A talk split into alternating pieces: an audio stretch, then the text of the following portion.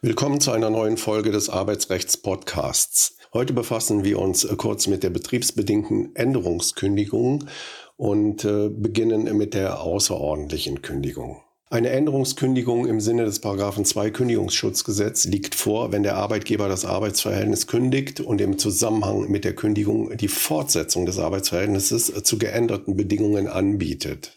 Das Änderungsangebot muss spätestens mit Zugang der Kündigungserklärung abgegeben werden. Der Arbeitnehmer kann es vorbehaltlos annehmen oder ablehnen. Wäre die Änderungskündigung bei einer Ablehnung des Angebotes aber sozial gerechtfertigt, wäre das Arbeitsverhältnis beendet. Der Arbeitnehmer kann das Änderungsangebot aber auch unter dem Vorbehalt annehmen, dass die Änderung der Arbeitsbedingungen nicht sozial ungerechtfertigt ist. Hierbei ist die Mindestannahmefrist von drei Wochen auch, auch dann zu wahren, wenn der Arbeitgeber eine kürzere Annahmefrist gesetzt hat. Die Änderungskündigung kann ordentlich und außerordentlich ausgesprochen werden. Ihre Sozialwidrigkeit muss der Arbeitnehmer innerhalb der drei Wochen Frist des Paragraphen 4 Kündigungsschutzgesetz geltend machen. So viel zur betriebsbedingten ähm, Änderungskündigung. Ähm, kommen wir jetzt zur außerordentlichen Kündigung. Das Recht der außerordentlichen Kündigung ist, abgesehen von wenigen Ausnahmen, ausschließlich in 626 BGB geregelt. Danach können sich sowohl Arbeitgeber als auch Arbeitnehmer bei unzumutbarer Belastung vom Arbeitsverhältnis lösen. Meistens erfolgt die außerordentliche Kündigung fristlos, das heißt mit sofortiger Wirkung. Es kann aber auch aus wichtigem Grund mit einer sozialen Auslauffrist gekündigt werden. Auch wenn der Arbeitgeber nicht fristlos, sondern unter Einhaltung einer Frist kündigt, verliert die Kündigung nicht den Charakter der außerordentlichen Kündigung, wenn dem gekündigten Arbeitnehmer klar erkennbar ist, dass ihm aus wichtigem Grund gekündigt wird. Das Recht zur außerordentlichen Kündigung ist für beide Arbeitsvertragsparteien unabdingbar. Der Kündigende ist darlegungs- und beweispflichtig für alle Umstände, welche als wichtige Gründe geeignet sein können, die Grundlage für die Kündigung zu bilden. Der wichtige Grund. Es gibt keine absoluten wichtigen Gründe, sondern nur typische Sachverhalte, die an sich geeignet sind, einen wichtigen Grund darzustellen. Die Rechtsprechung konkretisiert den wichtigen Grund durch eine zweistufige Prüfung. Auf der ersten Stufe wird geprüft, ob ein bestimmter Sachverhalt an sich geeignet ist, einen wichtigen Grund abzugeben. Ist das der Fall, wird auf der zweiten Stufe untersucht, ob die konkrete Kündigung nach einer Interessenabwägung unter Berücksichtigung aller Besonderheiten des Einzelfalls als gerechtfertigt angesehen werden kann. Das ist nur der Fall, wenn die außerordentliche Kündigung die unausweichlich letzte Maßnahme, die sogenannte Ultima Ratio ist. Das heißt, wenn mildere Mittel wie Abmahnung, Versetzung, außerordentliche Änderungskündigung oder die ordentliche Beendigungskündigung unzumutbar sind. Es ist also immer eine Einzelfallprüfung erforderlich. Nachfolgende exemplarisch genannte Gründe können gegebenenfalls einen wichtigen Grund darstellen, müssen es aber nicht zwangsläufig. Sie dürfen daher nicht unbesehen übernommen werden, sondern dienen nur als Richtschnur. Quelle der nachfolgenden Gründe ist der Erfurter Kommentar zum Arbeitsrecht zu 626 BGB.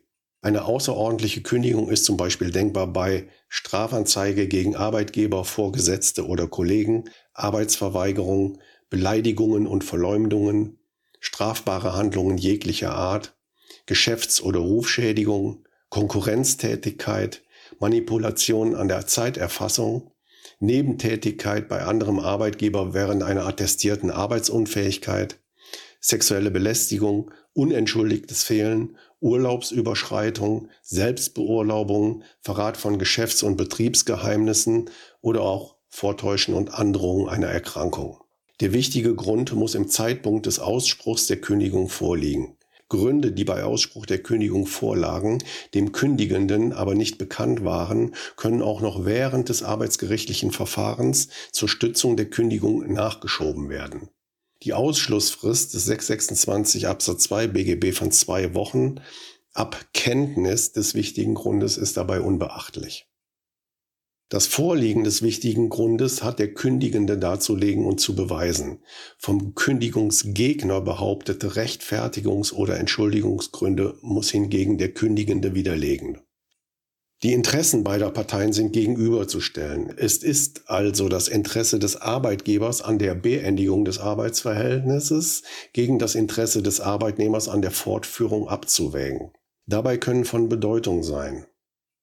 Art und Schwere der Verfehlung, Wiederholungsgefahr, Grad des Verschuldens, Lebensalter des Arbeitnehmers, anderweitige persönliche Umstände des Arbeitnehmers, zum Beispiel Unterhaltspflichten, Dauer der Betriebszugehörigkeit oder auch die Folgen der Auflösung des Arbeitsverhältnisses. Die Voraussetzungen für die Unzumutbarkeit der Weiterbeschäftigung hat der Kündigende in vollem Umfang darzulegen und zu beweisen. Die außerordentliche Kündigung muss nach dem Grundsatz der Verhältnismäßigkeit, wie wir eben schon gesagt haben, die unausweichlich letzte Maßnahme der Ultima Ratio des Kündigenden sein. Mildere Mittel wie Abmahnung, Versetzung, außerordentliche Änderungskündigung, ordentliche Beendigungskündigung scheiden als unmöglich oder unzumutbar aus. Der Arbeitgeber hat auch vor jeder außerordentlichen Beendigungskündigung von sich aus dem Arbeitnehmer eine zumutbare Weiterbeschäftigung auf einem freien Arbeitsplatz anzubieten. Für Arbeitsverhältnisse besteht die Notwendigkeit der Abmahnung. Pflichtwidrigkeiten im Leistungs- und Verhaltensbereich muss vor Ausspruch einer Kündigung grundsätzlich eine Abmahnung vorausgehen. Erscheint eine Abmahnung aber nicht erfolgversprechend, kann sie wegen einer Pflichtwidrigkeit im Leistungs- und Verhaltsbereich unterbleiben. Erkennbar nicht erfolgversprechend ist sie zum Beispiel, wenn der Arbeitnehmer nicht in der Lage oder nicht gewillt ist, sich vertragsgerecht zu verhalten. Nutzt er zum Beispiel das Internet während der Arbeitszeit exzessiv, so muss ihm klar sein, dass er hierdurch seine arbeitsvertraglichen Pflichten erheblich verletzt. Eine Abmahnung ist dann entbehrlich. Auch besonders schwere Verstöße bedürfen keiner Abmahnung, weil der Arbeitnehmer nicht mit einer Billigung seines Verhaltens rechnen kann und er sich bewusst sein muss, seinen Arbeitsplatz zu riskieren. Dementsprechend ist auch eine vorherige Abmahnung bei einer Störung im Vertrauensbereich in der Regel entbehrlich. Gemäß 626 Absatz 2 BGB muss die Kündigung innerhalb von zwei Wochen ab Kenntnis des Kündigungsgrundes ausgesprochen werden. Die Frist ist eine sogenannte Ausschlussfrist, also nicht verlängerbar. Wurde die Kündigung erst nach ihrem Ablauf ausgesprochen, ist sie verfristet und damit unwirksam. Die Unwirksamkeit ist im Rahmen der dreiwöchigen Klagefrist des Paragraphen 4 Kündigungsschutzgesetz geltend zu machen. Die Frist beginnt mit Kenntnis des Arbeitgebers der für die Kündigung maßgebenden Tatsachen. Hierzu gehören auch die im Sinne der Unzumutbarkeitserwägungen für oder gegen die Kündigung sprechenden Umstände. Ausnahmsweise genügt für den Fristenlauf auch die Kenntnis eines Dritten, der keine Entlassungsbefugnis hat, wenn der Kündigungsberechtigte sich die Kenntnis eines Dritten zurechnen lassen muss, wie zum Beispiel die Kenntnis des Betriebsleiters. Die Ausschlussfrist des Paragraphen 626 Absatz 2 BGB kann nicht beginnen, solange der Kündigungsberechtigte die zur Aufklärung des Kündigungssachverhaltes nach pflichtgemäßem Ermessen notwendig erscheinenden Maßnahmen mit der gebotenen Eile durchführt. Er darf also nicht bummeln. Der Beginn darf allerdings nicht länger als unbedingt erforderlich hinausgeschoben werden. Die Frist ist nur so lange gehemmt, wie der Kündigungsberechtigte aus verständigen Gründen mit der gebotenen Eile Ermittlungen anstellt, die ihm eine umfassende und zuverlässige Kenntnis des Kündigungssachverhaltes verschaffen soll. Eine Regelfrist gibt es hierfür nicht. Dies ist einzelfallabhängig. Der Kündigende trägt die Beweislast für die Einhaltung der Ausschlussfrist des 626 Absatz 2 BGB. Sonderfälle. Bei Krankheit geht die Rechtsprechung inzwischen davon aus, dass die Kündigungserklärungsfrist jeden Tag neu beginnt, da sich die fortdauernde Arbeitsunfähigkeit des Arbeitnehmers als Dauerzustand zeigt und sich demzufolge die Frage der Beeinträchtigung des betrieblichen Interesses jeden Tag neu stellt. Zweiter Sonderfall ist der eigenmächtige Urlaub. Beim eigenmächtigen Urlaub, das heißt beim unentschuldigten Fehlen des Arbeitnehmers, beginnt die Ausschlussfrist des 626 Absatz 2 BGB frühestens mit der Rückkehr des Arbeitnehmers aus dem Urlaub. So, genug für heute. Alle Kapitel des Podcasts finden Sie auch unter arbeitsrecht-podcast.de. Bleiben Sie auf dem Laufenden und abonnieren Sie ihn.